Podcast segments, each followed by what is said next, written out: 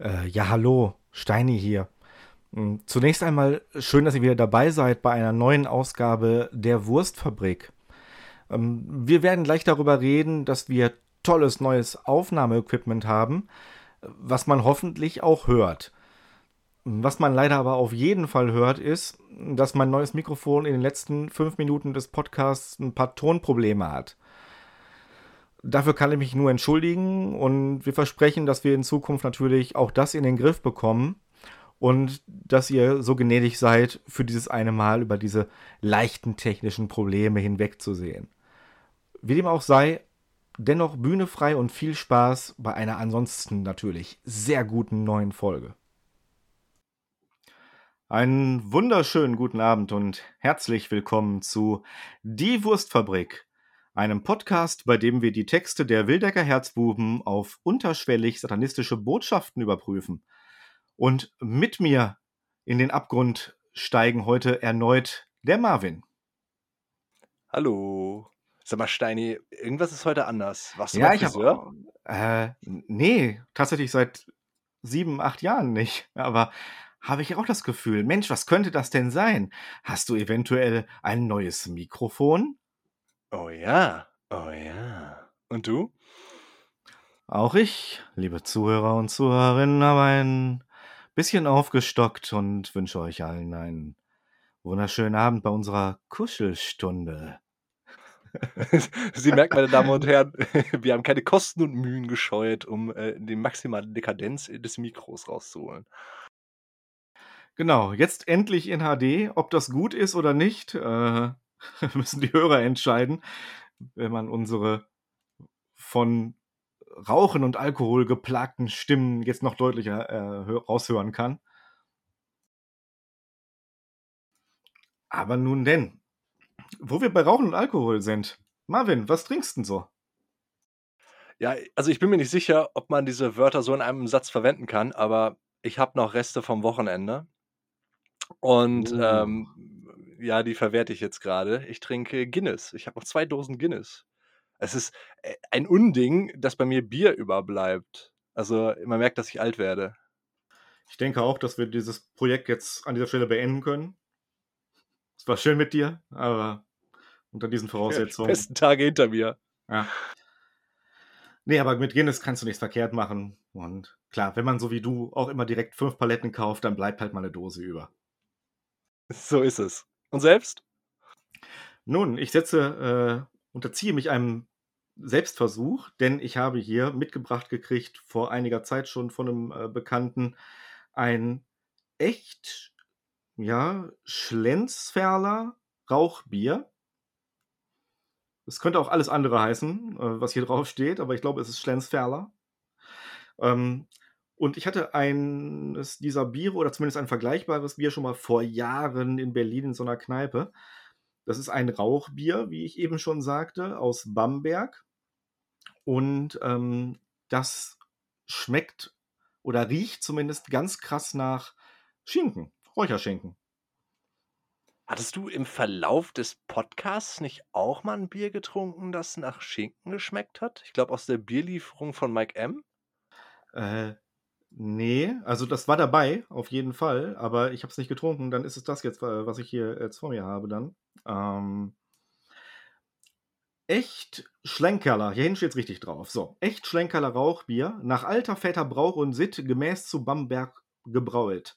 Gekühlet und gelagert in tiefem Bergeschoß, ist ein gesunder schmackhaft, ein besonders schmackhaft Lebenselixier und kommet in altehrwürdigem Hause schon anno 1405 erwähnet und der Malen Schlenzler benamset zum, also, es ist offensichtlich, äh, ich sollte jetzt aufhören an der Stelle. Es wird Ja. wild, was hier hinten drauf steht.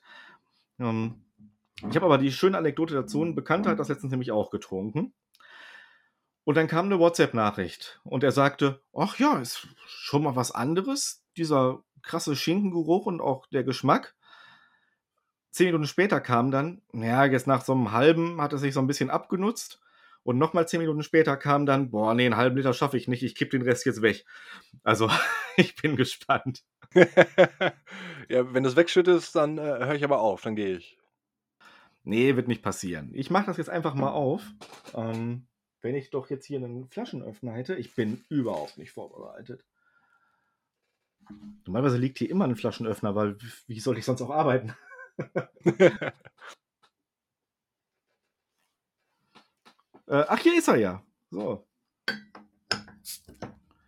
Jetzt haben wir das Öffnen gehört. Ich äh, rieche. Boah. Es riecht echt, als wenn du eine, eine Packung Schinkenwürfel aufmachst. Was man jetzt so nicht erwartet, wenn man eigentlich Bier trinken will. Ist aber trotzdem immer für mich ein sehr wohliger Geruch. Riecht nach zu Hause. Und genauso schmeckt es auch. Mm. Nippe nochmal. Mm. Ja.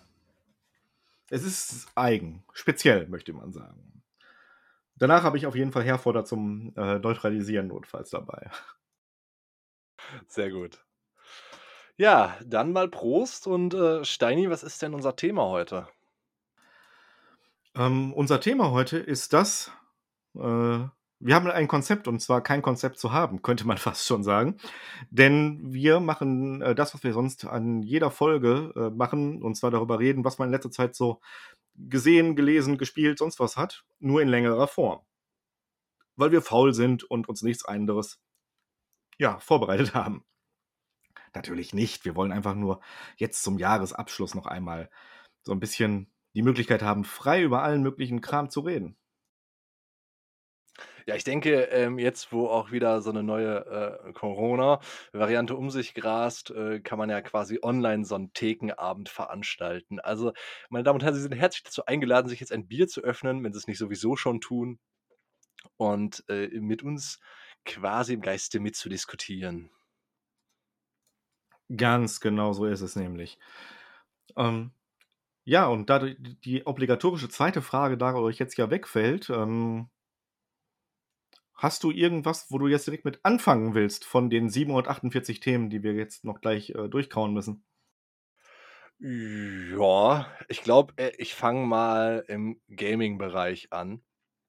Ich habe ähm, mal wieder Crusader Kings gespielt wir haben tatsächlich lange nicht über Gaming gesprochen, habe ich letztens festgestellt. Als ich mal geguckt habe, die letzten Folgen und so weiter, das war ja ziemlich filmzentrisch, buchzentrisch, dann Pen and Paper und so weiter. Ähm, dementsprechend auch heute mein, mein Schwerpunkt wahrscheinlich in der Richtung. Aber es wird mal wieder Zeit. Denke ich aber auch. Ne?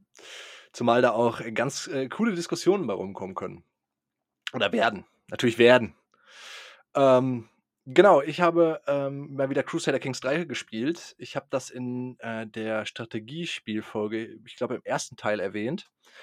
Ähm, das ist ja so, dass man da momentan nicht so viel zu tun hat, außer so die Karte einzufärben und, ähm, ich habe, äh, damals ja noch nicht so viel Zeit drin verbracht und habe jetzt, äh, nachdem meine Tochter geboren wurde, äh, insgesamt 170 Stunden rein versenkt.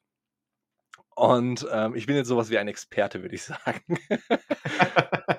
ähm, ja, also ähm, ich habe mir, also diese Paradox-Spiele ähm, leben davon, dass man sich so persönliche Challenges setzt eigentlich. Ne? Es gibt ja keine festen Ziele, das sind ähm, quasi Sandboxen. Ne? Ich kann da ja machen, was ich will, im Prinzip und äh, mal gucken, wie ich dieses Ziel erreiche. Ob ich jetzt, äh, ich sag mal, einfach als, als irgend so ein äh, äh skandinavischer Graf am Ende äh, Kaiser des Deutschen Reiches werden möchte, als plumpes Beispiel.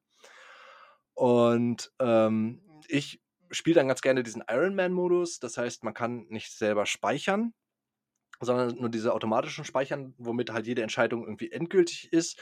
Äh, dann kann man aber auch Erfolge freischalten ich glaube, du warst auch nie so dieser Erfolgsjäger, ne?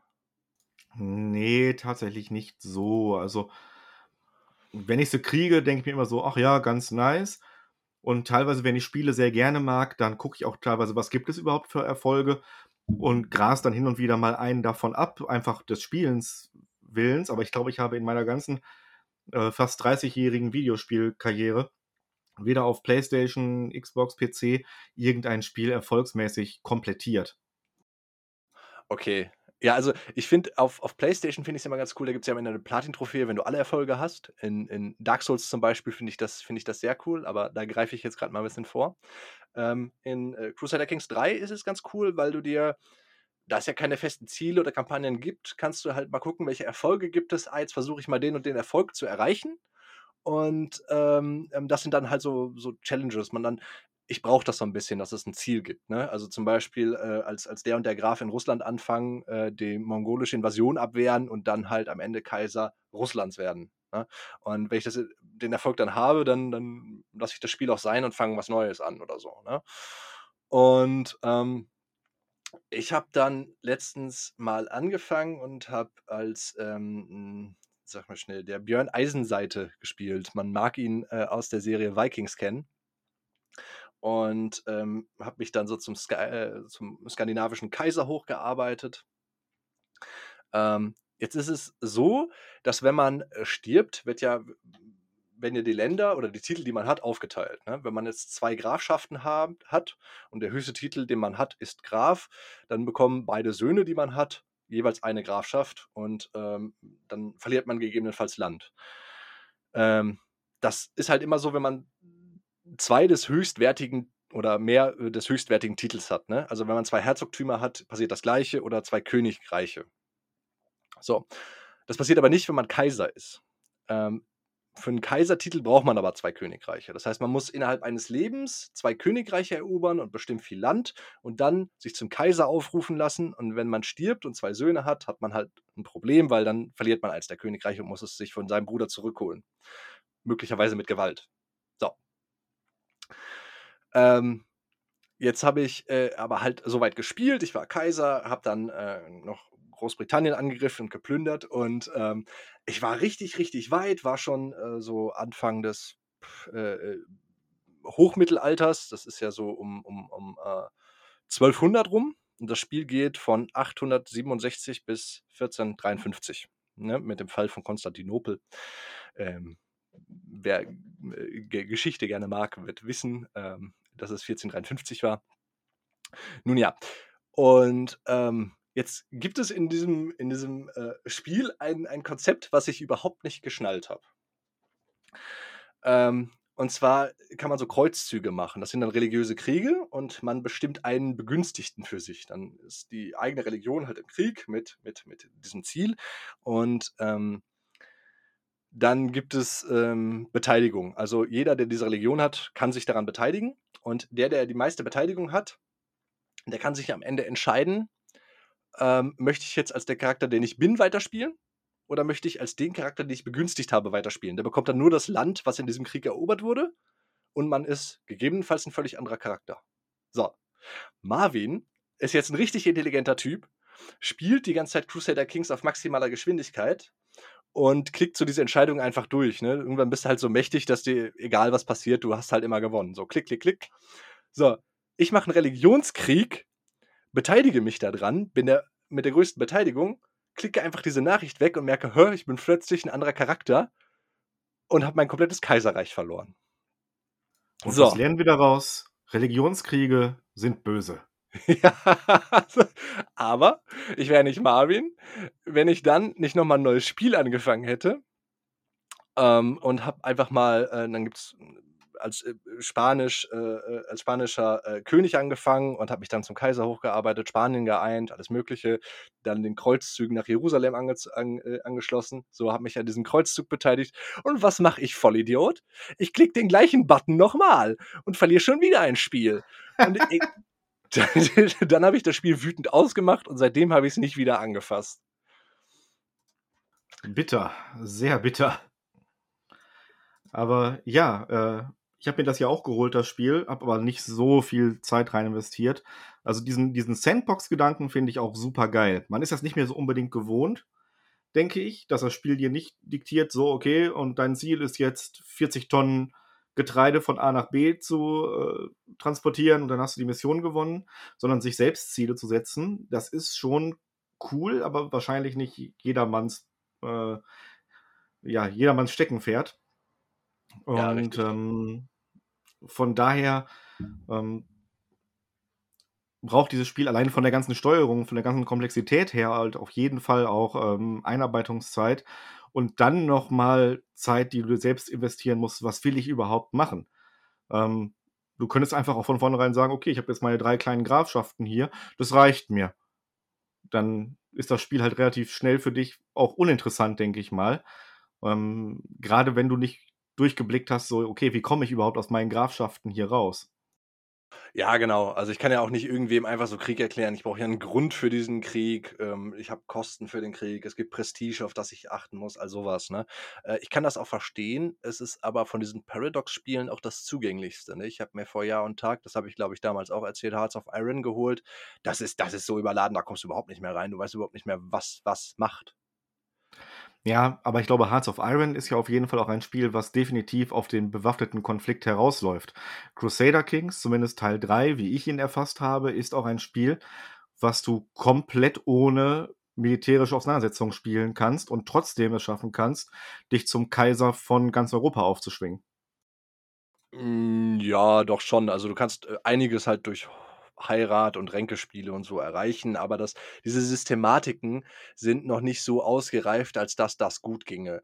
Ähm, es es stößt dich schon sehr, sehr stark in diese kriegerische Richtung, ne? Ja, also klar, das ist ja auch das, was wahrscheinlich dann auch Spaß macht, ähm, zumindest langfristig. Ähm, um da gerade einzuhaken, ich habe nämlich heute mit einer neuen Runde Civilization äh, angefangen. Ein Fehler, den man begehen kann, äh, weil sofort getriggert, ah, eine Runde noch, oh, jetzt ist der neue Siedler fertig und so weiter und so fort. Und das ist ja definitiv ein Spiel, was zwar dir sagt, ey, es gibt auch äh, diplomatische Möglichkeiten, aber du wirst irgendwann zwangsläufig in eine Auseinandersetzung, äh, in einen Konflikt der kriegerischen Art kommen. Das ist einfach so. Und ich glaube, bei Crusader Kings kannst du es längere Zeit vermeiden. Hm, ja, das stimmt schon. Mhm. Da ist es dann halt zum Beispiel auch so, um da gerade anzusetzen, wo wir gerade in der Strategiespielrichtung sind, ähm, du kannst ja auch verschiedene ähm, ja, Gewinnbedingungen dir raussuchen. Der Religi Religionssieg, der äh, Forschungssieg, der militärische Sieg halt ähm, als der Klassiker oder auch der äh, kulturelle Sieg und was weiß ich noch alles. Aber wie gesagt, äh, irgendwann kommt dann äh, Gandhi um die Ecke und erklärt dir den Krieg. Und wenn du dann bis zu diesem Zeitpunkt vollkommen darauf gesetzt hast, nee, ich bin der reine Typ, der nur auf Forschung abgeht, dann stehst du mit deinem kurzen Hemd da und äh, der marschiert bei dir ein und nimmt dir alles weg. Also das ist wirklich ein Spiel, was äh, diese Möglichkeiten zwar hat, aber im Endeffekt dir schon sagt, nee, jetzt komm, baller doch auch mal ein bisschen auf die anderen halt. Und das kann manchmal auch ärgerlich sein, finde ich. Ja, also ich habe einen Kumpel, der hat, ähm, das tatsächlich mal ohne kriegerische Auseinandersetzung gespielt, aber ich das war halt auch irgendwie, weil er sich diese diese Challenge selbst setzen wollte, ne? Aber da können wir gerne auch mal über Civilization reden, weil also der letzte Teil, den ich gespielt habe, war Civilization 5, da was ich auch als den coolsten Teil empfand, weil Beyond Earth war irgendwie Müll. Das macht ähm, das macht mir keinen Spaß, wenn ich nicht diese Zeitalter voranschreiten kann, ne? Also, es ist irgendwie für mich ist Teil des Witzes von Civilization eben auch in dieser kriegerischen Auseinandersetzung, wenn ich mit meinen Panzern diese diese die die Speerträger überrollen kann, ne? Ja, auf jeden Fall. Also, ich finde, äh, Civilization 6, also der aktuellste Teil, äh, der ist jetzt auch schon fünf Jahre alt. Ähm auf jeden Fall aber ein äh, als einer der der stärksten der Serie. Also, man hat da schon stellenweise poliert, ist aber sein sein ja, seinem Grundprinzip auf jeden Fall treu geblieben. Ähm, aber es hat definitiv Probleme, gerade mit der KI. Ähm, zum Beispiel hast du verschiedene Schwierigkeitsgrade. Das geht dann von, äh keine Ahnung, äh, wie es genau heißt. Einer der niedrigsten Schwierigkeitsgrade ist, glaube ich, einfach nur, äh nicht Fürst, aber irgendwie Stammesherrscher oder sonst was. Und dann geht das über Prinz, König und so weiter und so fort.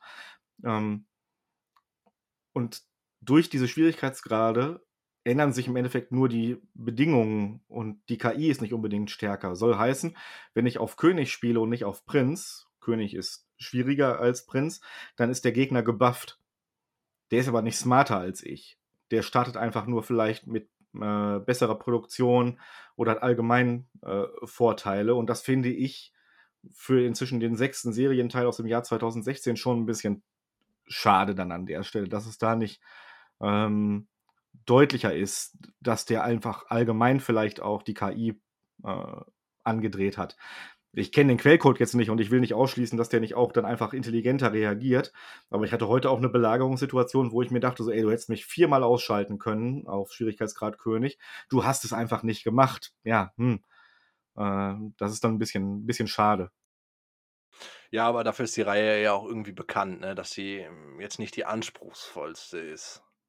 Aber sie macht halt trotzdem so tierisch Spaß, weil weil dieses dieses dieses Städte vernetzen und ineinander greifen und einfach nur, äh, aggressive Siedeln, das finde ich immer sehr, sehr cool. Also, ich spiele auch immer den aggressiven Weg, weil der mir halt Spaß macht. Ich habe noch nie auf Religion gespielt, da hast du dann inzwischen ja auch irgendwelche, äh, Einheiten, die dann Leute bekehren können oder die in andere Städte schickst, um deinen Glauben zu vermehren. Kann bestimmt auch Spaß machen, aber ich habe mich in der Richtung noch gar nicht so ausgetobt, sondern bei mir geht's auch schon auf, ähm Militär. Ich erkläre aber tatsächlich fast nie selber einen Krieg. Und da wird dann auch direkt wieder eine Schwäche des Spiels äh, offenbart sich. England erklärt mir den Krieg. England marschiert bei mir ein und kriegt fürchterlich auf den Sack. Und ich gehe zum Gegenangriff über und nehme dann eine Stadt der Engländer ein und hinterher gelte ich als der Kriegstreiber. Wo man sich dann denkt, so, hm, was, was soll das? Und es liegt einfach daran, die haben mir den Krieg erklärt. Ich habe zwar alles Recht, mich zu verteidigen, aber sobald ich zum Gegenangriff übergehe und eventuell eine Stadt des Gegners ähm, äh, einnehme, äh, kriege ich dadurch die Mali. Und das finde ich ein bisschen schade. Da kann man echt smarter reagieren. Ja, definitiv. Oder auch, ähm, wenn eine hm, KI jetzt Krieg erklärt und dann äh, ähm, halt diesen Angriff auch verliert, ist sie dann meistens trotzdem nicht zum Frieden bereit, ne? weil sie dann halt einfach diesen, diesen Sieg durchsetzen möchte, der völlig unrealistisch ist. Das finde ich halt als Reaktion auch sehr seltsam. Ja, genau. Also manchmal gehen sie bis zum Äußersten und dann bietest du denen an, ey, komm, wollen wir nicht Frieden machen? Du gibst mir jetzt 40 Gold und äh, für die nächsten 30 Runden Eisen und danach sind wir cool miteinander und dann sagen die, nee, um eine Runde später anzukommen, ey, kann ich dir nicht 40 Gold und zwei Eisen geben? So, hm, ja, okay, hätten wir auch einfacher haben können. Genau wie ich es hatte, ich habe dann relativ früh auch die Norweger, also die Wikinger, äh, als andere Zivilisation entdeckt gehabt. Und nach fünf Runden denunziert der Kollege mich, weil er, ähm, und offensichtlich ist das ein Kriegsgrund oder ein Grund, jemanden zu denunzieren, so, meine Marine ist zu schwach. Und zwei Runden später habe ich einfach nur eine der billigsten Marineeinheiten, die es gibt. Die haben keinen Fernkampf, die können auch nicht aufs große Wasser herausfahren, die dümpeln da einfach nur in der Küstengegend rum. Ähm, und die habe ich immer noch. Ich habe diese eine Einheit und alle paar Runden kommt der Kollege angeschissen und lobt mich dafür, was für eine krasse Seemacht ich doch bin. Und das sind halt einfach KI-Aussetzer, die finde ich dann schon ein bisschen schade und störend. Ja, ja, Stimmt. Aber ich glaube, die die die verfahren einfach so nach so einem äh das verkauft sich doch Prinzip, ne? dann dann wollen sie es halt auch nicht fixen, nehme ich mal an. Ja, ich weiß es nicht. Äh, man muss da fast schon von ausgehen, weil dieses Problem gibt es ja nicht erst in Civilization 6, sondern auch in verschiedenen Ausprägungen in 5, 4, mal mehr, mal weniger, wo man sich denkt halt, hm, äh, das macht jetzt alles keinen Sinn, beziehungsweise äh, da kann die KI halt einfach smarter reagieren, auch gerade was so Bündnisse angeht und so. Äh, da kann man die Leute auch, oder die, die äh, NPCs auch hart austricksen. So, ich mache ein Bündnis mit dir gegen einen Gegner, der gar nicht in meiner Nähe ist. Du reibst dich an dem auf, wie so ein Bekloppter. Ähm, und dann falle ich dir hinterher in den Rücken und nehme dein Land ein, komplett, weil deine ganze Armee auf der anderen Seite steht. Ähm, ja, kann taktisch gewollt sein, aber bei einer höheren KI-Stufe würde ich schon erwarten, dass die dann sagen, so, nee, das machen wir nicht. Oder trotzdem Einheiten an meiner Grenze äh, in der Rückrand hält oder sonstiges halt. Also es gibt so Mechaniken, die kannst du immer ausnutzen und das schon seit 15 Jahren zum Teil. Also, ja. Hm. Ja. Ähm, ich würde auch mal die äh, Geschichte erzählen oder die, die, die, die Anekdote, warum denn Gandhi als so aggressiv gilt. Ja, genau. Äh, ist tatsächlich so. Ähm, Gandhi 2, jetzt sprechen die Fäuste. Ja, das bas das basiert ja auf dem ersten Civilization. Ich meine, es war der erste Teil, ähm, wo ja jede KI oder jede Fraktion, die als KI gespielt wird, einen gewissen Wert für Aggressivität hat. Ne? Also so, so ein Zahlenwert. Also ich sag mal, England hat meinetwegen 10. Und äh, Gandhi hat natürlich, weil er ja als so pazifistisch bekannt ist, ähm, haben sie dem Wert minus 1 gegeben. Das hat aber dazu geführt, dass ähm, das Programm ja minus 1 als den höchsten Wert erkannt hat. Also ist es, hat sich äh, Gandhi immer sehr schnell zur Atommacht hochgearbeitet und die Leute zerbombt. Ist auch ein Running Gag. Ich glaube, bis heute hat man das durchgezogen, dass Gandhi tatsächlich auch äh, nicht die aggressivste ist, aber immer noch äh, jemand ist, wenn du den triffst, ist es trotzdem nicht so, dass du dir inzwischen da sicher sein kannst, so ja, nee, das ist der Pazifist, sondern äh, ja, im Endeffekt ist es fast egal, auf welchen Herrscher ich treffe.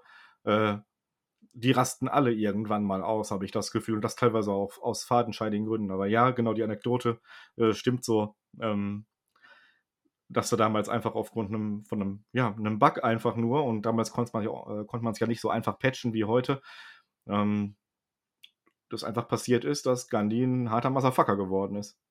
Das ist dann aber sympathisch, ne? Ich meine, wenn du sowas durchziehst, dann hat das dann dann ist aus diesem Bug irgendwann 'n Feature geworden. Das das das ist schon cool. Ja, auf jeden Fall. Was ein bisschen schade ist, dass man das halt auch ähm, ich habe das Gefühl zum Beispiel auch die Wikinger sind auch immer ein Volk, was sehr kriegerisch unterwegs ist, was ja auch historisch gesehen Sinn macht, definitiv.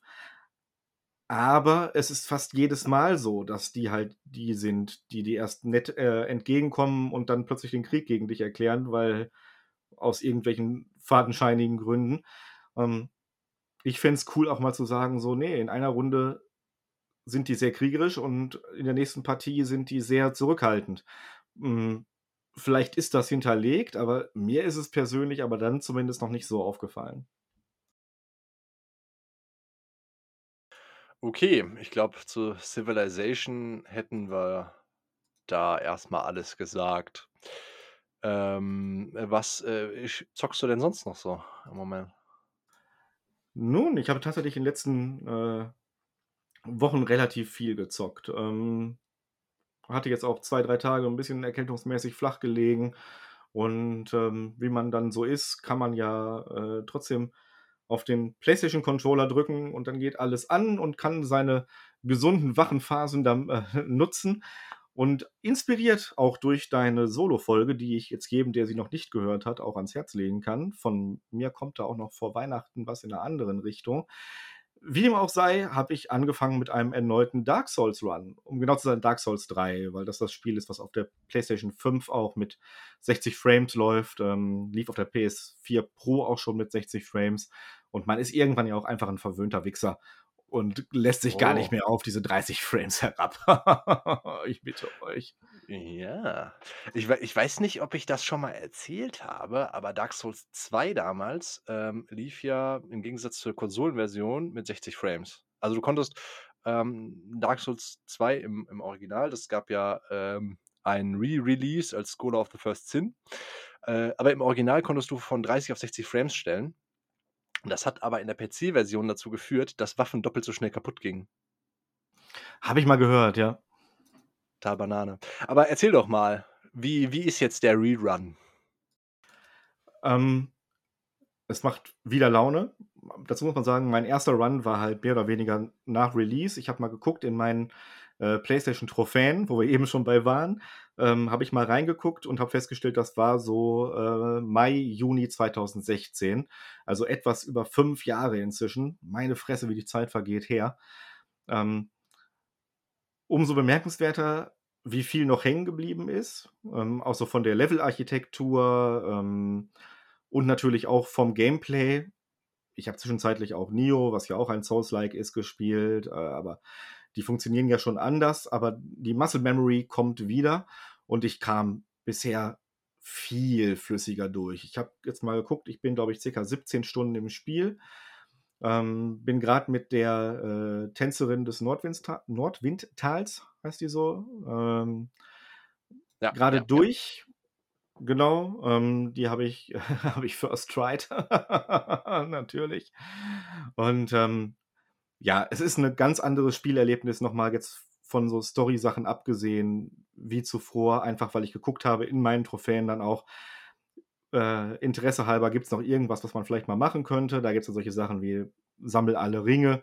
Na, das ist mir schon wieder zu doof. Da muss man dann viel zu sehr auch Google bemühen, vielleicht, um rauszufinden, was ist überhaupt vielleicht auch verpassbar, warum ich einen Ring vielleicht nicht kriegen kann. Und so habe ich dann gesehen, dass ich zum Beispiel damals teils äh, sechs, sieben Tage zwischen zwei Bossen hatte, die einfach auch eigentlich mehr oder weniger aufeinander folgen. Jetzt kann ich mich nicht genau daran erinnern, ob ich vor fünf Jahren nicht einfach auch mal äh, ein paar Tage im Sommer äh, Urlaub gehabt habe und nicht gezockt. Aber wenn ich jetzt so gucke, äh, so an einem Abend innerhalb von drei, vier Stunden drei Bosse legen, ist gar kein Problem. Ohne da jetzt auch krass Power zu gamen. Ja, ich denke aber auch, das ist so 'n das ist auch wieder so 'n so 'n so 'n Spielflussding, ne? Manchmal, ähm, wenn ich jetzt 'n Boss versuche und ich merke so: „Ach, das dauert jetzt wieder stundenlang“ und so 'n bisschen werde ich mich auch aufregen und Frustrationstoleranz mitbringen müssen, ähm, dann ist das manchmal schwierig, weil ich das abends einfach vielleicht nicht möchte, ne? Manchmal möchte ich halt auch einfach entspannen. Aber wenn du so in diesem Dark Souls-Ding drin bist und, ähm, ja, vielleicht schon 'n bisschen Erfahrung hast, die Bosse schon mal gelegt hast, der Knoten sozusagen geplatzt ist, dann dann geht das auch flüssiger von der Hand und dann wirst du halt nicht so frustriert und dann ist das halt auch nicht so nicht so anstrengend für dich, denke ich. Ja, auf jeden Fall. Also, äh, ich bin an sich bei diesen Spielen immer 'ne Bosskampf-Pussy.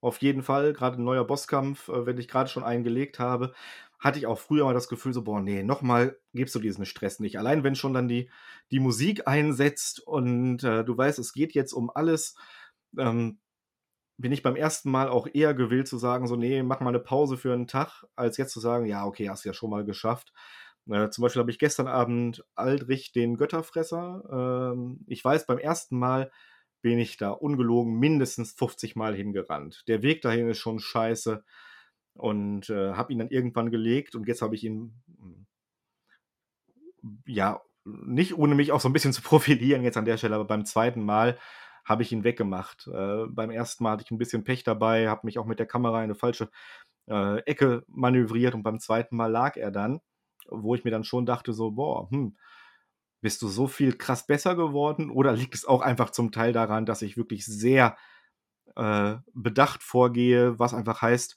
ich weiß, 'n Level-Up kostet, weiß ich nicht, 25.000 Seelen und wenn ich 26.000 habe, geht meine Tendenz schon dazu: „Okay, gehe zum letzten Bonfire zurück oder nimm 'nen Homeward Bone und löse das Level ein“, äh, sodass ich bisher auch einfach sehr ich glaube, ich habe nur ein oder zweimal bisher wirklich Seelen komplett verloren, äh, was auf meiner recht, äh, passiven Spielweise vielleicht auch beruht.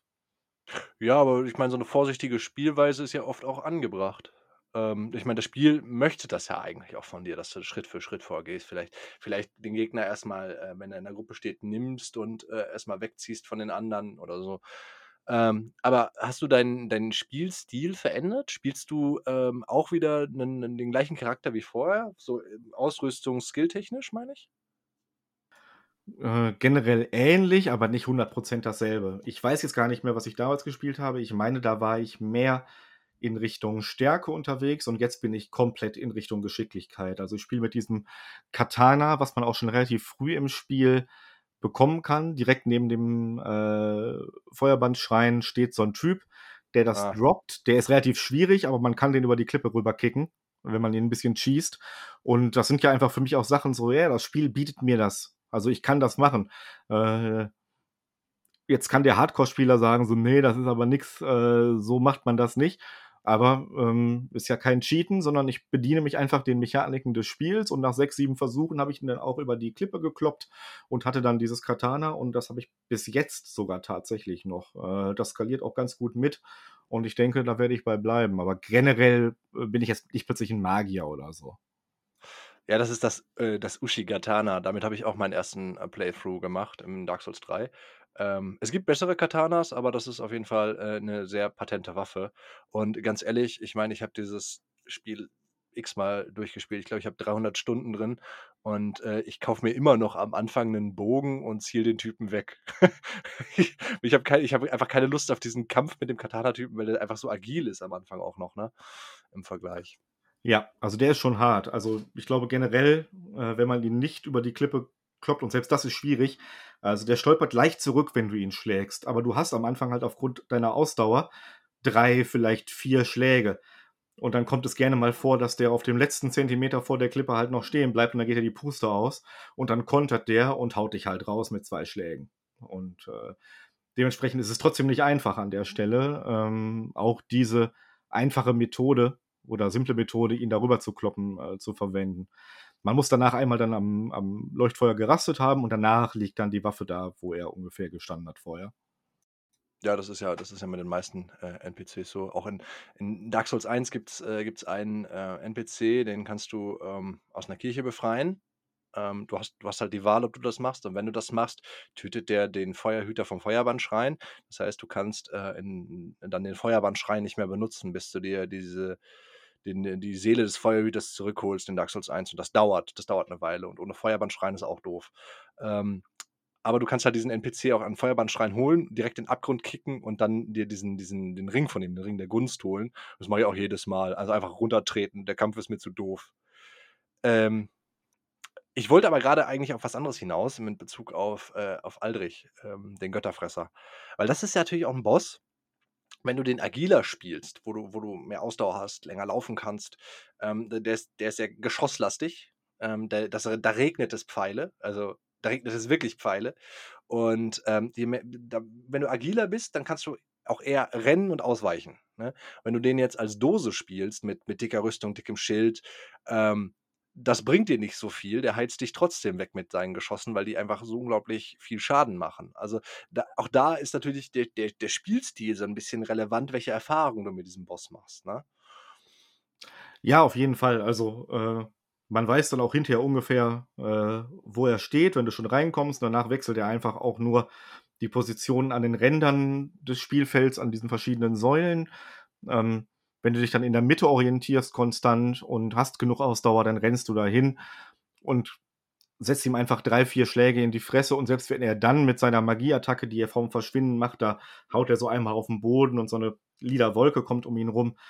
Selbst wenn die dich dann trifft und du hattest vorher nicht ganz wenig Energie, hast du genug Zeit, einen Trank zu nehmen, dich wieder in die Mitte des Raumes zu orientieren und zu gucken, wo er beim nächsten Mal auftaucht. Also ja, auf jeden Fall. Der Spielstil bestimmt da schon, äh, wie du ihn angehen kannst und wie schwer er eventuell ist.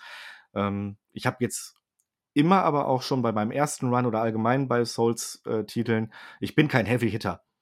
Ich habe eher lieber eine, eine schnelle Waffe, wo ich weiß, ey, ich schaffe vielleicht nur dreimal zu schlagen, aber die sitzen dann. Und danach kann ich nochmal sauber ausweichen, als einmal zu treffen. Und der macht dann richtig viel Schaden, aber danach stehe ich da mit meinem kurzen Hemd. Äh, so spiele ich zum Beispiel auch bei ähm, äh, Monster Hunter und so weiter. Also eher agil als äh, einmal den richtig krassen Treffer. Kann sehr belohnend sein, aber irgendwie ist das nicht mein, mein Ding so. Hm, ja. Ähm ja, also für mich gibt es da Unterschiede, welches Dark Souls ich da spiele. Ich bin ja sowas wie ein wie ein Sommelier, was Dark Souls angeht.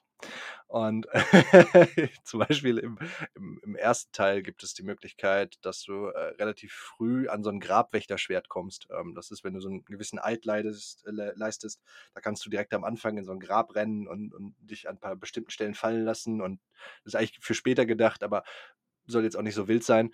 Das ist halt eine ziemlich starke Waffe.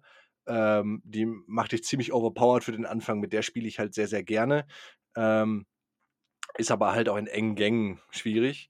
Ähm, da spiele ich dann halt, wie gesagt, den Heavy Hitter. In, in Dark Souls 2 spiele ich den sehr Heavy Hitter, weil äh, da gibt es die Möglichkeit, dass du ähm, Waffen dual wielden kannst und zwar egal welche, Hauptsache du hast zwei davon. Und dann kannst du halt einfach zwei, zwei riesige Großschwerter nehmen. Und da gibt es von so, von, von so einem Boss, der ist der Schmelzerdämon, gibt es halt, halt so Feuerschwerter. Und ähm, ich nehme die halt einfach gerne gleichzeitig in die Hand und dann schlägst du mit beiden gleichzeitig zu und das gibt schon echt Bums. Dann ähm, hast du natürlich, willst ja immer noch schnell rollen, weil das hängt ja von dem Gewicht deines Charakters ab. Ähm, und äh, dann habe ich meistens keine Rüstung an oder so, bin halt, äh, bin halt der Typ, der oberkörperfrei zwei riesige Schwerter hat. Ähm, und in Dark Souls 3, äh, da, da gehe ich mit dir d'accord in die Richtung, da ist es halt auch bei den meisten Bossen angenehmer, wenn du nicht so der Heavy Hitter bist. Ja, ich denke schon. Also Dark Souls 3 ist auch tatsächlich der Teil, den ich am angenehmsten zu spielen finde. Ähm, ich glaube, er ist vielleicht auch generell eher der einfachste, aber ich hatte damals auch äh, vorher schon Bloodborne gespielt und diese Einflüsse merkt man einfach bei Dark Souls 3. Also ähm, Bloodborne allgemein, dadurch, dass du da nicht blocken kannst. Ähm, es gibt Schilde, aber es gibt, oh, es gibt ein Schild, aber das wird auch direkt äh, aufgegriffen nach dem Prinzip, wer blockt, ist eine Pussy. Und äh, wird da so ein bisschen auf die Schippe genommen. Aber dieses Quäntchen mehr Agilität meine ich in Dark Souls 3 auch zu spüren.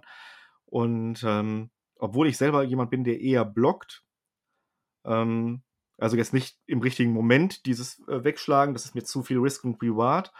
Aber die Option zu haben, ey, komm, ich roll jetzt äh, auch mal zwei, dreimal mehr nach links und rechts und hinter ihn, ähm, mag ich tatsächlich mehr. Äh, der Kampf ist dadurch einfach agiler als zum Beispiel in Dark Souls 1, wo es teilweise sehr mh, hm, ja, austarierend ist, einfach nur, wer macht zuerst den Fehler, wenn man Schild an Schild einfach nur voneinander steht.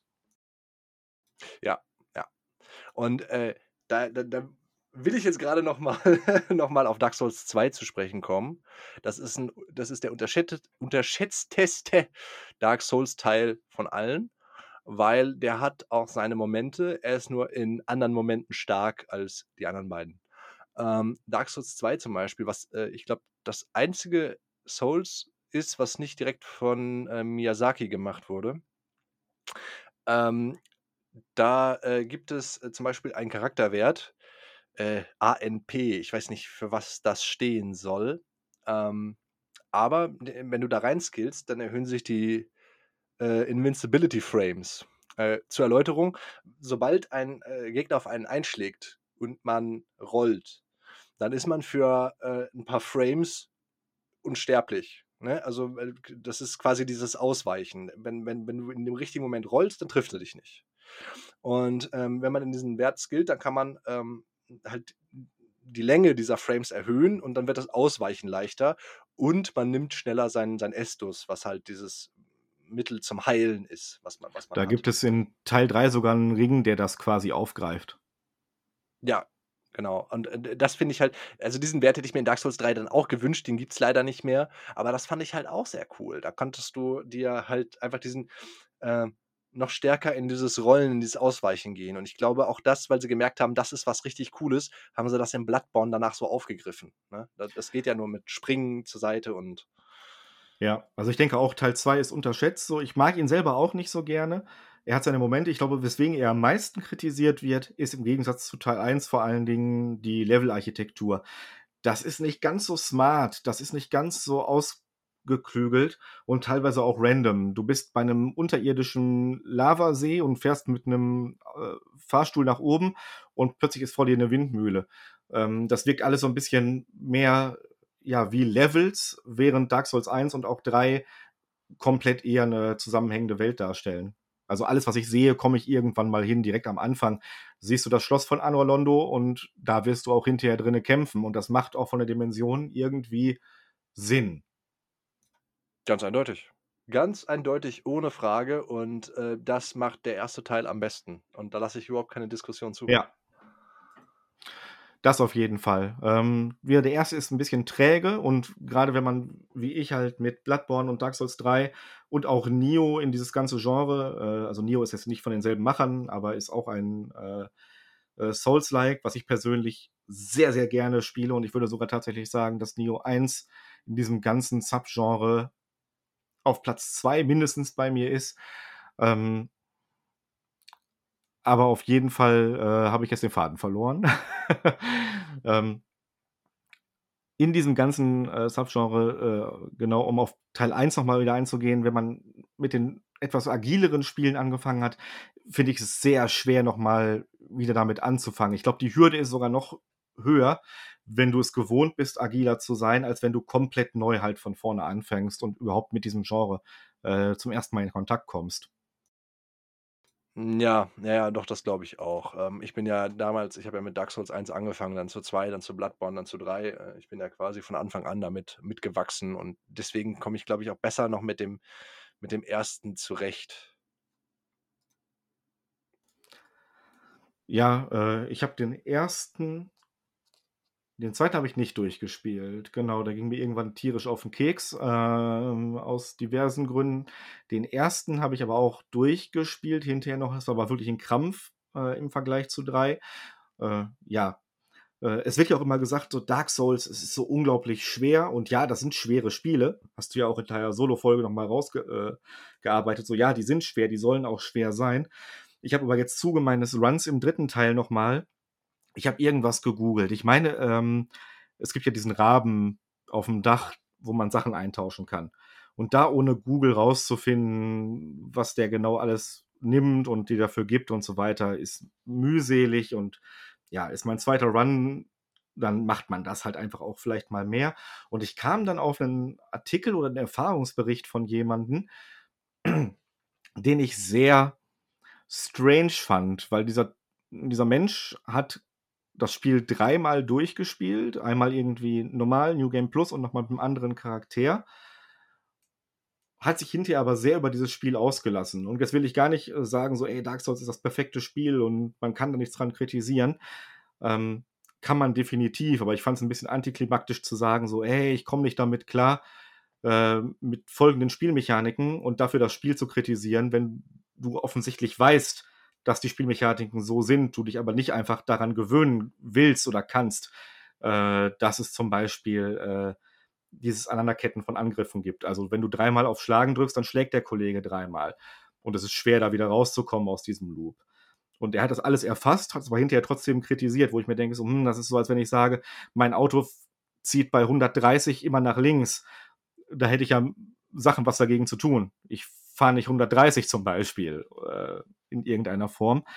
Ähm, Jetzt will ich aber gar nicht diesen äh, Artikel kritisieren. Äh, es gab dann einen Kommentar unten drunter. Natürlich musste irgendein Dark Souls-Fan sein Spiel in Schutz nehmen, ähm, wo es darum ging: Ja, Dark Souls ist so bockenschwer und es ist unfair und es will dich frustrieren und es will dir zeigen, dass du eigentlich nichts kannst und das muss ich absolut äh, in Abrede stellen, weil ja, Dark Souls ist schwer, aber es will dich nicht frustrieren. Es ist meiner Meinung nach immer fair und wenn du nicht die Frusttoleranz von einem Dreijährigen hast, hast du auch immer einen Ansatz, wie komme ich weiter und es will dir nicht zeigen, wie krass es doch ist, sondern eigentlich will es dir zeigen, ey, komm, mit ein bisschen, äh, mit ein bisschen Training kannst du mich schlagen. Und das ist doch eigentlich das, was es eher ausmacht, meiner Meinung nach, als komplett unfair zu sein, weil das ist es, wie gesagt, nicht. Da gibt es Spiele, die einfach krasser sind an der Stelle. Jetzt von so zwei, drei Momenten, wo dich plötzlich mal ein Gegner den Abgrund runter äh, schubst. Beim zweiten Mal, wenn du da lang gehst und dich wieder reinschubsen lässt, bist du halt selber äh, schuld. Ja, ja, ja, ja. Also definitiv. Ich glaube auch, es ist so ein bisschen ähm, so dieses, wenn ich, wenn ich jetzt einem Angriff ausweichen kann, und dann im falschen Moment die Taste drücke zum, zum Ausweichen. Dann rolle ich vielleicht auch in einen Angriff rein oder in die falsche Richtung und dann bin ich ja selber schuld. Ähm, ich muss so ein bisschen gucken. Ich muss wahrscheinlich öfter sterben, um zu wissen, dass dieser Angriff so aussieht, wenn er, wenn er, wenn er gleich kommt oder so. Also die, die Bewegung ähm, des, des, des Gegners oder des Bosses so ein bisschen abtasten. Ähm, dafür muss ich auch nicht unbedingt sterben, aber ähm, das ist in, in, ich sag mal, ja gut, 95% der Fälle ist das, äh, ist das halt auch machbar, auch im, auch im ersten Versuch. Ähm, da gibt es Ausnahmen, aber das sind dann halt auch die schlechten Bosse. Ähm, ich glaube halt auch. Ja, aber die Kamera spielt hier halt noch irgendwie doof dagegen. Das passiert. Ähm, aber das macht das Spiel jetzt ja nicht unbedingt schlecht halt. Ne? Also, wenn du dich mal in der Ecke verkeilst, weil du gerollt bist und dann spinnt die Kamera rum, natürlich ist das dann nervig und doof. Aber das kommt jetzt nicht meiner Meinung nach bei jedem fünften Bosskampf vor. Also, mh, hm, ja. Ja, ich glaube auch, das wird mit Übung irgendwann weniger. Es bleibt nicht aus, aber es wird weniger. Vor allem, wenn du dich halt auskennst in dem Spiel, ne? Ähm, aber ich glaube, dieser dieser dieser Unfair-Gedanke, der kommt halt auch teilweise daher, dass dass dass, ähm, die Bosse vielleicht einfach zwei Stück sind, ne, auf einmal. Also, dann haben wir so einen Doppelbosskampf. Und die sind halt oft so gemacht, dass, ähm, die die, ähm dass man dass man erst wissen muss, welche Stärke hat der eine und welche Stärke hat der andere Boss und die dann ausnutzen oder eben halt die Schwächen ausnutzen. Und ähm, es gibt da diesen berühmten Dark Souls 1 Ornstein und Smough äh, ähm, Bosskampf, den halt alle unfair finden, wo sich halt sozusagen die Spreu vom Weizen trennt. Ähm, das geht halt darum, dass der eine sehr agil ist und der andere äh, groß, dick und einen Hammer hat. Und dann muss man halt einfach ähm, idealerweise den, den, den, den, den äh, ich mache es halt immer so, dass ich den Schnellen erstmal lang ziehe, dass ich, dass ich ihn angreifen lasse und in dem Moment, wo er angreift, weil er halt so flink ist, dann sticht er in eine Richtung, dann schlägst du halt zu und der Dicke ist noch nicht da und das ziehst du halt durch diesen Raum länger durch, bis, bis du ihn halt kaputt hast und dann, dann hast du halt nur noch den Dicken zu machen. Ne? Ja, aber das ist ja nicht unfair. Das ist ja im Endeffekt komplett Fairness. Du musst es halt nur begriffen haben. Theoretisch Eben, kann ja. Arminia Bielefeld auch äh, Bayern München schlagen. Es ist schwierig, aber es ist machbar äh, unter den perfekten Voraussetzungen. Und die kannst du dir zum Teil zumindest noch eher als in der Bundesliga bei Dark Souls selber schaffen. Weil das Spiel sagt ja, ey, du kannst jederzeit sagen, du farmst Seelen und levelst nochmal einfach ein paar Stufen hoch. Ähm, wird den Braten nicht so fett machen, dass du hinterher wie ein warmes Messer durch Butter gehst, aber es kann dir das zu Teilen vereinfachen. Du kannst dir einen NPC beschwören, der den Gegner vielleicht ablenkt, um dir ein paar Frames mehr Luft zu verschaffen, mal einen äh, Trank zu nehmen oder zwei, drei äh, Wirkungstreffer zu setzen. Das alles gibt dir das Spiel und das ist meiner Meinung nach der komplette Gedanke von äh, Fairness. So, es ist herausfordernd, aber es gibt dir immer die Möglichkeit zu sagen, so, ey, du kannst tweaken. Mit einer anderen Waffe vielleicht, mal Heavy Hitter spielen, obwohl du es sonst nicht machst, macht bei diesem Boss dann Sinn oder auch nicht und äh, so weiter und so fort. Also meiner Meinung nach äh, kann man dem Spiel vieles vorwerfen, aber Unfairness nicht.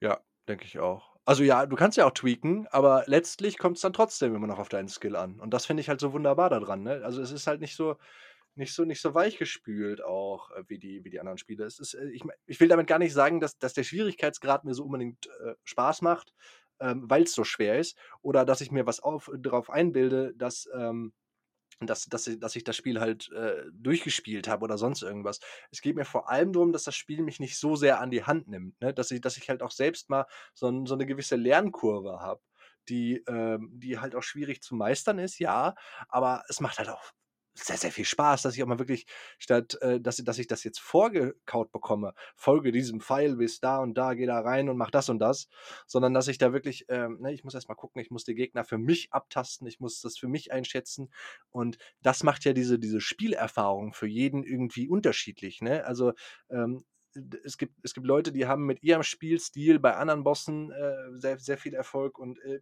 ich bei, bei, bei wieder anderen, ne?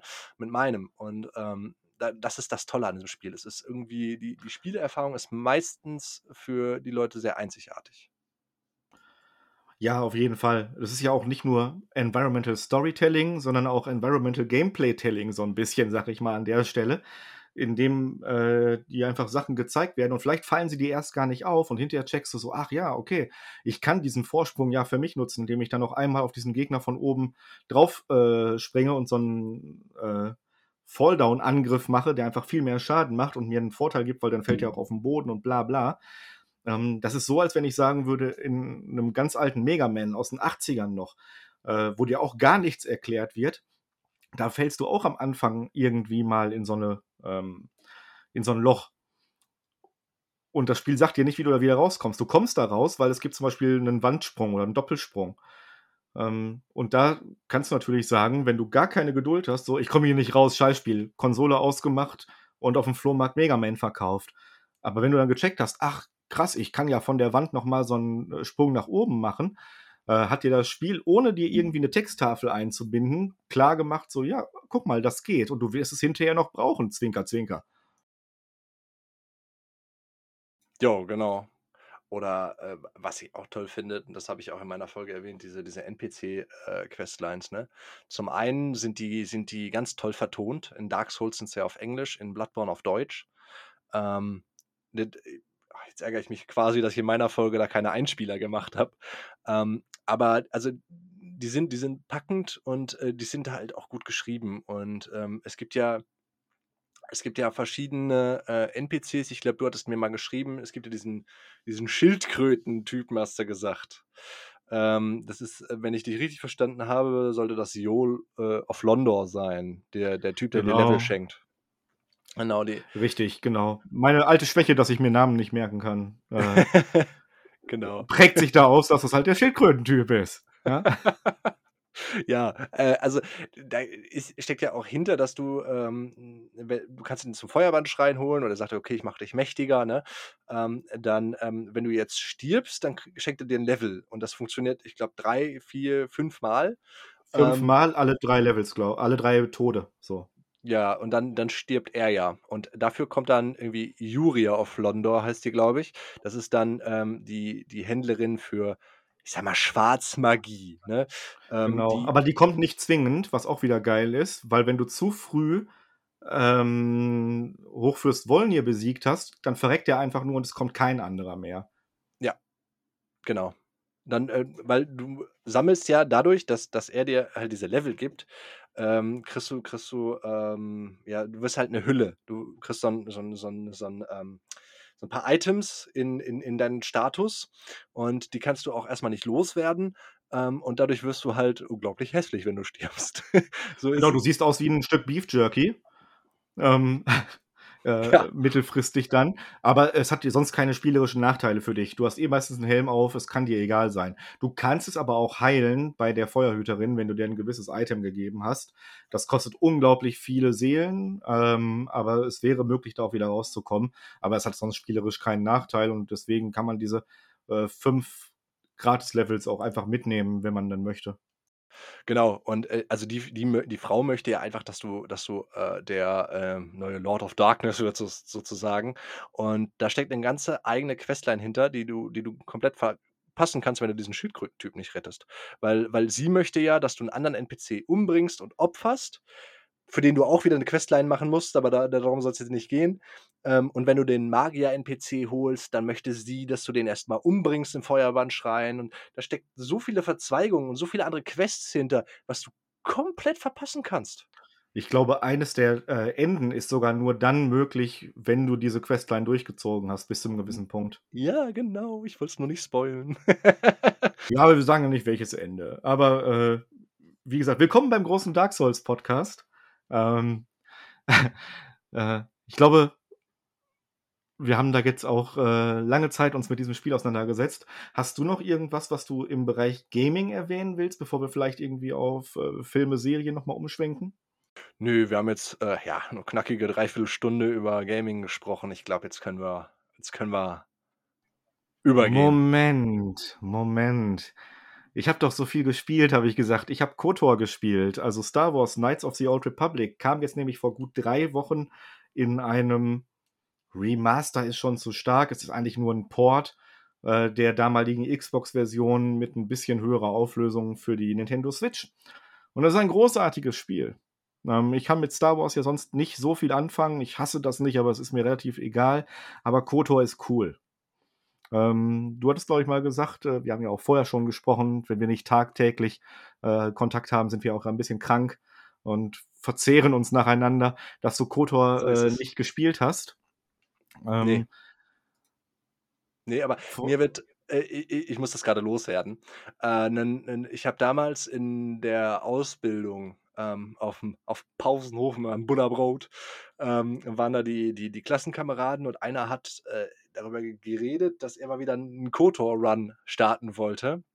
Er sagte: „Ja, gestern Abend habe ich halt wieder mit KOTOR angefangen.“ Er war so, ja, ich glaube, 2 Stunden drin, ähm, und dann ist mir doch aufgefallen, also diese ganzen die ganzen Aliens, die diese Aliensprache sprechen, die sprechen ja jetzt kein Deutsch, sondern das ist ja das ist ja dann wirklich so oder die die die die Roboter, die piepsen ja nur, die machen nur ne? Und dann musst du halt einfach diese Texte lesen, was was die sagen. Und, ähm, dann meinte der Typ halt: „Boah, ich habe ganz vergessen, wie nervig das ist.“ Ach, das ist mir gar nicht so aufgefallen. Das ist für mich sogar Teil des Charmes halt des Spiels. Also, es wird auch mehr oder weniger erklärt, dass aus irgendeinem Grund der Hauptcharakter, den du dir da erschafft hast und mit dem du, äh, spielst, sprachbegabt ist. Äh, wird da anders ausgedrückt, wird noch mal 'n bisschen weiter ausge ausgeführt, aber es ist tatsächlich so, ja, die labern dich mit ihrer, ähm, Fantasiesprache zu, aber du weißt trotzdem, was die sagen. Bist du ein Protokolldruide? Ja, genau. Äh, damit, äh, lenken sich die, äh, Macher aber auch an 2 Stellen im Spiel in so 'ne eigene Falle, wo das plötzlich nicht mehr funktioniert. Und dann muss halt einmal gesagt werden so: „Ach ne, ich kenne zwar viele Sprachen, aber die kann ich jetzt aus irgendeinem Grund nicht.“ Also manchmal äh, merkt man schon, dass es konstruiert ist. Und bei dem großen Story-Twist, und das wäre jetzt die Frage, ob wir darauf eingehen wollen oder können überhaupt, ähm, habe ich auch tatsächlich nochmal gemerkt, ich habe es damals gespielt, als es rausgekommen ist, das war 2003 oder 2004. Ähm, und jetzt erst wieder gespielt, wo ich mir gedacht habe, so, hm, okay, ja, dieser, dieser Twist ist schon cool und das ist dieser eine Bam-Moment in diesem ganzen, in, äh, in der ganzen Story. Aber meine Fresse hinterlässt der Lücken, wenn ich nochmal zurückblicke, was alles vorher passiert ist. Ja, also ich habe, ähm ich wollte mit der mit der Story eben nur sagen, dass mich äh, das halt immer so ein bisschen abgeschreckt hat von dem äh, von dem Spiel. Also nicht nur das, auch das ist 'n ziemlich altes Spiel und, ähm, ich kenne diesen Twist schon. Und jetzt bin ich mal ganz ehrlich, das ist einer der berühmtesten Videospiel-Twists aller Zeiten. Wer den nicht kennt, der hat nicht diesem nichts in diesem Podcast zu ver verloren schon fast. Ähm, jetzt waren wir heute noch stolz auf unsere ja, jetzt waren wir heute noch stolz auf unsere Follower und haben sie direkt vergrault. Nein, also wir können ja äh, mal kurz eine Spoilerwarnung sagen. Ey, wer es gar nicht hören will, der äh, macht jetzt aus äh, und kriegt dann halt nicht mit, was wir später noch alles Wichtiges sagen. Ähm, ansonsten kann ich ja auch einen Timestamp in die Beschreibung packen, wer es gar nicht wissen will. Ähm, ansonsten, wenn es für dich okay ist, oder du meinst ja, du kennst den Twist schon, würde ich ja. den jetzt einmal zumindest grob ansprechen. Ich würde ihn nicht komplett ausführen, aber einmal grob äh, niederlegen. Du machst dir ja deinen, deinen Charakter, äh, mit dem du spielst, und hast dann hinterher eine Gruppe von NPCs um dich geschart, die findest du so in der Welt. Und du wirst irgendwann zu einem Jedi-Ritter und es stellt sich heraus, dass du eigentlich gehirngewaschen bist und du bist eigentlich äh, Das Revan, der krasseste Sith-Lord aller Zeiten zu dem damaligen Zeitpunkt, wo das Spiel spielt. Und ähm, das hat man dir irgendwie ausgetrieben und deswegen weißt du das nicht mehr. Und das ist dieser eine Bam-Moment. Und der wirft halt Fragen auf, möchte ich an dieser Stelle sagen. Ähm, zum Beispiel, ey, du warst der mächtigste Sith-Lord in der ganzen Galaxis. Warum erkennt dich kein Schwanz wieder? So der normale Typ auf irgendeinem Planeten, ja, okay, der wird vielleicht deinen Namen gehört haben, aber der weiß nicht, wie du aussiehst, äh, weil du immer eine Maske getragen hast, aber das hast du ja nur als Sith-Lord und nicht als guter Jedi, der du vorher warst. Also dieser Sith-Lord ist halt auch nicht die ganze Zeit böse gewesen, sondern ist irgendwann korrumpiert worden und war vorher halt auch ein krasser Held der hellen Seite. Ähm, und du findest direkt am Anfang auch eine, äh, einen NPC, eine Begleiterin, die du mit in deine äh, Gruppe nehmen kannst, die im Begriff ist, der dunklen Seite zu verfallen. Und selbst die erkennt dich nicht. Was noch krasser wird, wenn man bedenkt, dass sich hinterher herausstellt, dass du der Grund bist, warum sie überhaupt Jedi geworden wird. Und das ist ein bisschen konstruiert, so, wo ich mir denke, hm, zu dem Zeitpunkt, wo die dabei ist, der dunklen Seite zu verfallen, müsste sie ja eigentlich vor ihr stehen und denken so, Revan, ihr seid es? Äh, ihr seid der Grund dafür, warum ich hier bin und ihr ganzes Leben in Frage stellen und nicht erst dadurch, dass du ihr sagst so, nee, mach das mal nicht, weil die dunkle Seite ist böse. Und da gibt es so zwei, drei Momente mehr, wo ich mir denke so, hm, ja, äh, hat man sich keinen Gefallen damit getan, äh, beziehungsweise ja, was willst du auch sonst machen? Klar, ich habe jetzt auch keine Lösung dafür, aber man kann das schon in Frage stellen. Natürlich kann der Hardcore-Fan jetzt auch für jedes Argument, was ich gesagt habe, ein Gegenargument bringen. Ja, stimmt schon. Also, ich muss dazu sagen, jetzt ist das 'nen, ich glaube, 20 20 Jahre altes Spiel und, Ja, nicht ähm ganz. ja, aber guck mal, viele haben diesen Twist halt nicht kommen sehen. Mag auch daran liegen, dass es halt so so plump ist und halt so viele Lücken hat, dass du ihn nicht sehen kannst, Ja, weil's ja. irgendwo dann dumm ist, ne? Aber das hat halt damals schon echt für Mindblowing gesorgt, ne? Die Leute sind halt immer noch begeistert davon. Die freuen sich heute über diesen Moment, wo sie wo sie das früher nicht haben kommen sehen. Heutzutage würdest du halt auf, äh auf auf, äh, weiß ich nicht, Facebook oder Instagram schon irgend 'nen Artikel mit der Überschrift: „Oh, dieses Ende von dem Spiel werdet ihr nicht kommen sehen“ lesen, ne? Und, ähm und dann dann weißt du halt, dass es dass es dass es da 'n Twist gibt und dann ist das doof. Das ist halt auch das Spiel stammt aus einer Zeit, wo wo wo's ich will nicht sagen, dieses große Storytelling nicht gab, aber es war schon 'n Meilenstein da drin. Und ich glaube, da kann man dem halt auch dann diesen diese diese diese diesen diese Haspler verzeihen. Man darf das halt nur nicht aus so 'ner heutigen Sicht sehen, wie bei so vielen Nostalgietiteln. Wäre jetzt so, ich glaube, mein Standpunkt. Ja, also ich habe dann auch heute ist auch die Folge, wo ich Communities kritisiere und ich mache direkt weiter. Ich habe auch hinterher noch mal geguckt, so: „Ey, wie sehen andere das einfach nur? Bin ich der Einzige, der da jetzt Nitpicking, äh, betreibt und kleinlich ist wegen dieser einen Sache?“ Und war dann auch bei Reddit und da hat auch irgendeiner geschrieben so: „Ne, ne, äh, das Spiel will, dass du das eventuell selber schon vorher herausfindest.“ Und da muss ich sagen so: „Nein, äh, das ist vorher nicht selber herauszufinden. Das gibt dir keine oder wenn es dir, äh, Anhaltspunkte gibt, dann sind die so klein, dass du da während des Spielflusses beim ersten Mal überhaupt nicht drauf kommst. Also, äh, das Spiel arbeitet schon auf diesen Bam-Moment hin und nimmt es dann in Kauf zu sagen: „Ja, okay, dadurch haben wir jetzt hinterher 'n paar Plotholes oder Sachen, die nicht ganz erklärt sind, aber so what, der Bam-Moment war geil.“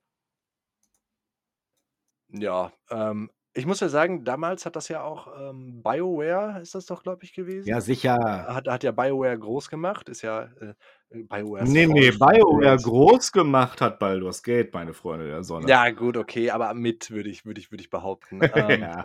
ähm, aber zu Baldur's Gate machen wir mal 'ne eigene Folge. Ähm Ach, Folge? ich Ein meine, das Zyklus. Ein Epos. Ähm, sie sind ja sie sind ja auch besser geworden dann, ne? Und, ähm, äh, also, besser im Storytelling in Anführungszeichen. Sie haben sie haben sie haben's dann verfeinert, ne? Und ich meine, man man kann dem Spiel halt seinen Stellenwert anrechnen, aber man darf's halt auch nicht irgendwie auf die Goldwaage legen. Und in Bezug auf dein Community-Bashing, die einzig wahre Community ist die unsere, ne? Alle anderen So Meinungen nämlich. zählen überhaupt nicht. Hm, Ja. Ja, also, äh, wie du schon gesagt hast, BioWare hat halt dann damals, ähm, die Lizenz von Star Wars gehabt und hat dieses Spiel, äh, gemacht. Und irgendwann ist diese Lizenz dann ausgelaufen oder man hatte sie nicht mehr im eigenen Haus. Und dadurch entstand dann ja zum Beispiel Mass Effect, eine komplett eigene Welt, die aber im im im, Grundsätzlichen darauf aufbaut mit den Erfahrungen, die man mit, äh, der Entwicklung eines Star-Wars-Spiel gemacht hat. Äh, KOTOR spielt ja irgendwie, ich weiß es nicht genau, 1000 Jahre vor den Ereignissen in den Filmen, wodurch man ja auch trotzdem in diesem Spiel 'n bisschen Freiräume hat, was Eigenes zu machen. Ich weiß nicht, inwiefern das mal Kanon war oder noch immer ist, ähm, aber dennoch gibt es einfach Vorgaben. Du kannst den Jedi-Rittern nicht ihre Laserschwerter wegnehmen und sagen: „Ne, ab heute haben die Gatling Guns.“ Also, so viel musste man dann damals trotzdem ja auch schon die Zugeständnisse an dieses Franchise machen und mit diesen Einschränkungen arbeiten. Das kann Segen sein, wenn man sagt so: „Ey, geil, wir haben 'ne richtig, richtig starke Lizenz, haben ein an sich und ich finde das Spiel sehr gut, wir haben an sich ein richtig geiles Spiel mit 'ner coolen Story, äh, mit coolen Gameplay-Mechaniken, äh, und einer für damalige Zeit recht guten Optik.“ Ähm Fluch an der Stelle halt, wenn man sagt, äh, dafür müssen wir uns halt danach richten, was gibt uns diese Welt überhaupt vor? Und wenn wir die geilste Idee haben, dass die Jedis auch Giftgas einsetzen und das könnte auch gameplaymäßig richtig viel Sinn machen, dann wird uns der Lizenzinhaber sagen so: „Ne, das machen Jedis nicht“ und dann können wir das nicht umsetzen. Und, äh, ja, in Mass Effect oder auch Dragon Age ist ja auch von BioWare quasi der Nachfolger. Als dann die Dungeons& Dragons Lizenz ausgelaufen ist, haben wir's in der Fantasy-Sparte im Vergleichbaren wieder. Jo, ich habe nichts hinzuzufügen. Ausgezeichnet. Okay, ich würde sagen, aber jetzt haben wir den Gaming-Bereich abgeschlossen und wir können jetzt noch Moment! Nein, Spaß. wir können wir können auch 10 Minuten einmal für für Film und, äh, Fernsehen opfern, denn, ähm, ich habe ich habe 2 Dinge, ein ein kurzes und ein ein etwas längeres, das mir aber ein Anliegen ist. Äh, das Kurze ist, ähm, und ich habe, äh, auf Amazon Prime die Bushido-Doku geguckt. Und, äh, das habe ich gemacht, weil, ähm, manch einer mag es ja wissen, ich, äh, bin, äh, äh, Deutschrap interessiert. Ich ich ich höre das teilweise auch ganz gerne. Ähm, und, ähm, da war ja na ja, es ist ja allgemein bekannt, ich sage mal jetzt in dieser Szene, dass dass dass Bushido halt mit diesem Araber-Clan zusammengearbeitet hat über Jahre und, ähm, da, äh, war ja immer so die Behauptung im im Raum: „Ja, du bist halt du bist halt ein Sklave dieses Clans und bla bla bla.“ Und ich dachte mir: „Ja, jetzt ist jetzt ist jetzt ist, ähm dann guckst du dir das mal an.“ Ähm, wa was er da halt zu zu sagen hat, weil die haben sich ja getrennt und jetzt ist das Ganze vor Gericht. Und er macht einen auf: „Leute, ihr werdet's mir nicht glauben, aber ich war ein Sklave und die haben mich fertig gemacht.“ Und das fand ich halt irgendwie so dumm, dass halt also, diese Doku ist überhaupt nicht guckenswert. Ich weiß eigentlich gar nicht, warum ich das gemacht habe so richtig. Ist Das das eine ist das 'ne Serie, äh, Doku-Serie oder eine längere Filmepisode, sage ich mal? Das sind das sind 6 Folgen, wo sie halt Bushido und seine Familie begleiten und das halt auf diesen diesen Prozessauftakt Die. Bushidos. So 2 Wolken schieben sich Ja. auseinander. Ja, okay, ja. So so Kann ich etwa. leider gar nix gar nix zu sagen. Ich weiß, wer Bushido ist und ich habe auch mitgekriegt, dass der mit so 'nem, äh, Clan irgendwie was zu tun hatte. Der geneigte Bildleser morgens beim Kacken auf aufm Handy, äh, konnte sich da nicht gegen wehren, aber, äh, ich bin da raus aus dem Thema leider. Ja, ist ist auch nicht so wild, aber, ähm, ich, äh, ja, bin da, wie gesagt, total, äh, eigentlich im Thema, weil weil mich halt, wie gesagt, Deutschrap interessiert bin. Ich quatsche da auch gerne mit meinem guten Kumpel Jamal, äh, drüber. Äh, viele Grüße an dieser Stelle. Ist das der Ähm Jamal, den ich auch meine? Ja. Ja, okay, dann Grüße auch von mir. Ähm, genau und, äh, dann aber, äh, zu dem zu dem eigentlich Wichtigen. Ich glaube, ich habe es im Podcast noch nicht erwähnt, aber ich habe die Bond-Reihe geguckt, die von die Daniel Craig Bonds. Doch, haben wir schon mal angeschnitten vor 2 Episoden oder so, aber gerne mehr. Hat ha hatte ich drüber gesprochen, dass ich jetzt durch bin? Äh, ne, durch noch nicht. Du warst letztes Mal, glaube ich, bei Skyfall. Ja, jetzt habe ich sie alle gesehen. Und, äh, für mich war, ähm, so ja, Skyfall und, äh, Spectre waren die besten. Äh, Skyfall sogar noch 'n bisschen, äh, vor Spectre, weil ich den halt einfach spannender fand und, Moment, äh Moment, Moment, Moment, Moment. Noch vor Casino Royale beide? Hm, ja, also tatsächlich, ja, weil ich Casino Royale Wow. teilweise halt einfach blöd fand. Was? Die Love Sto die Love Story ist so dumm. Die ist so Ja, dumm. ähm, ja, okay, gut. Wir wir, äh, diskutieren da im Nachgang noch mal 4 Stunden drüber, zerstreiten uns dann, da müssen wir mit an über Anwälte kommunizieren und so weiter. Aber okay, ich nehme das erst mal so hin. Ja. Ähm, aber ich glaube ich glaube, wenn wenn wenn Spectre Mads Mikkelsen statt Christoph Waltz als Blofeld gehabt hätte, dann wäre ich mit dem Film, äh dann wäre dann wäre das vielleicht sogar der beste gewesen für mich, weil ich finde ach, er hatte schon in Casino Royale das Auge, äh, er hat einfach so diesen diesen ich nehme dem diesen diesen charismatischen Bösewicht irgendwie mehr ab. Das ist einfach d der Typ war, äh, bösewichttechnisch aus aus diesen ganzen Filmen irgendwo der Zenit. Weil er einfach gut, er war halt dieser 'n 'n Schwächling bei Spectre, aber ich fand den allein durchs durch durchs durchs bloße Starren auf Bond fand ich den am bedrohlichsten und, äh, auch irgendwie am coolsten. Ja, okay, das kann ich sogar nachvollziehen. Ähm, ich glaube, wir hatten, äh, zumindest über WhatsApp mal schon drüber diskutiert oder geschrieben. Ich weiß gar nicht, ob ich's auch, äh, schon im Podcast erwähnt habe. Mein Problem mit der, äh, aktuellen Bond-Reihe oder mit diesen, äh, Daniel Craig Bond-Filmen ist, dass mir ein Film fehlt. Und zwar haben wir direkt einen Film, äh, Casino Royale, der beginnt als kompletter Grünschnabel. Der ist grade ausgebildet, ist noch sehr ungeschliffen, haut eher drauf, bevor er fragt und so weiter. Ähm, dann kommt direkt im Anschluss, ähm, ein Quantum Trost, der ja wirklich auch zeitlich direkt ansetzt an den ersten Teil. Also, haben wir immer noch mit dem Grünschnabel nur 'ne Woche später oder so zu tun. Und dann kommt Skyfall und der Mann ist direkt gebrochen und 'n Wrack.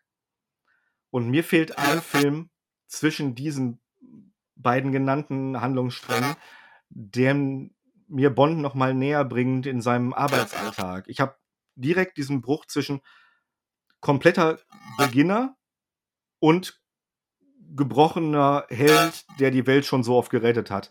Und da fehlt mir 'n bisschen was einfach, um ihn besser zu verstehen. Ich möchte ihn fühlen. Ja, also, das würde ich auch so unterschreiben. Für mich war ehrlich gesagt auch ein Quantum Trost der schwächste von allen. Der der war irgendwie, äh, Ja. äh, der der kratzte an der Grenze zum zum Langweiligen und was genau der, ähm Green hieß der Bösewicht, ne? Ich wa was hat er eigentlich gemacht, außer Franzose zu sein? Was jetzt okay, das ist das ist 'ne das ist schon schlimm genug, das verstehe ich, aber, ähm, Frag El Bandi. Ja, genau. Die die die die 10 Gebote des Ironhead Heins. Ähm, ja, also, äh, so viel eigentlich zu Bond. Aber es hat echt Spaß gemacht, die mal hintereinander wegzugucken. Das hat also, da das fand ich richtig cool und die so die so in in in Reihenfolge zu bringen, da hatte ich äh, das war 'n Vergnügen und ich fand ich war früher nicht so warm mit Daniel Craig als Bond, jetzt, wo ich sie alle noch mal gesehen habe, doch. Und, ähm, jetzt muss ich den neuesten „Keine Zeit zu sterben“ oder so hieß der, glaube ich, den muss ich jetzt auch Ja. noch gucken. Und, äh, da da bin ich jetzt auch hyped. Ja, cool. Ich denke auch, grade heutzutage wird das gar nicht so lange auf sich warten lassen, dass man den auch im Heimkino, äh, bei Amazon Prime oder sonst was, äh, vielleicht nicht kostenfrei, aber zumindest mal leihen kann. Äh, ich habe auch schon seit 2 Wochen Dune, den du ja auch, äh, schon mal erwähnt hast, äh, gekauft in 4K und habe da tierisch Bock drauf, aber das geht halt 3 Stunden und ich will da in dem richtigen Mindset sein, in der richtigen Stimmung, um diesen Film dann auch genießen zu können, mit Popcorn, während ich von verschiedenen Frauen massiert werde. Äh, Wie immer dementsprechend quasi. genau, dementsprechend warte ich noch bis 2025, bis ich ihn gucke, aber dann wird's gut. Dann wird es gut. Okay, ähm ich habe im Bereich Filme in letzter Zeit relativ wenig geguckt. Äh, wenn ich jetzt wahrscheinlich in meine Letterboxd, äh, gucken würde, wären da 3, 4 Filme, äh, die ich geguckt habe, aber wahrscheinlich habe ich sie alle vergessen, dann sind sie nicht so erwähnenswert. Äh, ich habe 'ne deutsche Produktion geguckt, fällt mir grade ein, „Sörensen hat Angst“ mit Bjarne Mädel. Ich mag Bjarne Mädel, äh, Punkt. Film zu Ende besprochen. Äh, ich habe aber die 2. Staffel von Tiger King gesehen. Ich weiß nicht, äh, du hattest auch schon angekündigt, du wolltest es auch gucken. Ich weiß gar nicht, wie weit bist du da, bevor ich jetzt auch in irgendwelche Fallen tappe? Ach, es hat mich es hat mich nicht so gecatcht. Ich bin 3 Folgen drin und ich glaube, ich lasse es auch. Ja, das ist auch also, ich es sind auch nur 5 oder 6 Folgen, also, wesentlich weniger, glaube ich, als in in der 1. Staffel. Und, äh, ohne jetzt zu spoilern oder so, ähm das ist keine Staffel wert. Also, ähm die 1. Staffel war ein super Erfolg, ähm, hat diesen Typen Joe Exotic, diesen Zoobesitzer auch so 'n bisschen zum Meme gemacht. Er ist quasi wie Felix. Ja, nicht ganz wie Felix, aber er, äh, ist schon 'n Meme. Und, ähm alles gut und die 1. war echt interessant und so viele kaputte Leute und es ist in dieser ganzen Serie ja nicht eine Person dabei, wo man sagt, die ist mir sympathisch. Und in diesem ganzen Dreck ist im Endeffekt Joe Exotic fast noch der Normalste von allen unter äh, unter vielen.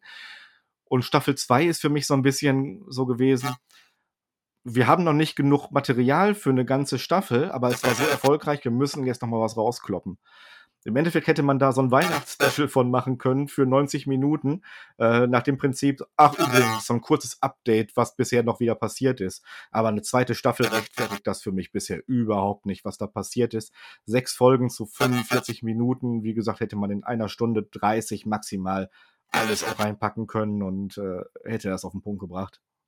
Ja, also, i die 1. Staffel hatte eigentlich alles. War 'ne emotionale Achterbahn, hatte Feuer, Raubkatzen, äh, abgetrennte Gliedmaßen, äh, äh, ne, kandidieren als Präsident, äh, alles Mögliche, aber, ähm, die 2. ist halt einfach die 'n Cash Grab, mehr nicht, denke ich. Und, äh das macht meiner Meinung nach, hm, Netflix oder auch Amazon ich glaube, da tun die sich alle nix, ganz gerne mal. Das sind Sachen, die sind auf eine Staffel eigentlich zugeschnitten. Die sind damit eigentlich durcherzählt und und und cool so weit. Und dann ist es erfolgreich und dann muss man auf Biegen und Brechen noch mehr dazu rauskloppen. Und jetzt bin ich ja eigentlich jemand, der sagt so: „Ja, okay, auch wenn das hinterher irgendwie“ und Staffel 2 von Tiger ist jetzt nicht scheiße. Sie ist halt einfach nur über. Aber selbst wenn die jetzt scheiße wäre, nimmt mir das ja nicht den Spaß, den ich an Staffel 1 gehabt habe. Aber dennoch zieht das diesen Schnitt so 'n bisschen runter und das finde ich dann 'n bisschen schon schade manchmal, äh, wenn man etwas gehabt hat, was on point gut war und dann überstürzt, wie in diesem Fall, das einfach was rausbringt nach dem Prinzip so: „Ja, okay, äh, um noch mal für 'n Monat 'n paar Abos rauszuziehen.“ Ja, ja. Eine Kapitalismuskritik an dieser Stelle. So. Ja, ich denke, ja, das das das kann man so stehen lassen und ich glaube, dann haben wir jetzt auch Stunde 15 Minuten. Dann machen wir 'n Punkt an dieser Stelle. Meinst du? Ich hätte Ja. noch mehr. Also, ich könnte noch weitermachen, aber Port Royal 4. Ne, alles gut. Wir brauchen ja noch Feuer für weitere Folgen.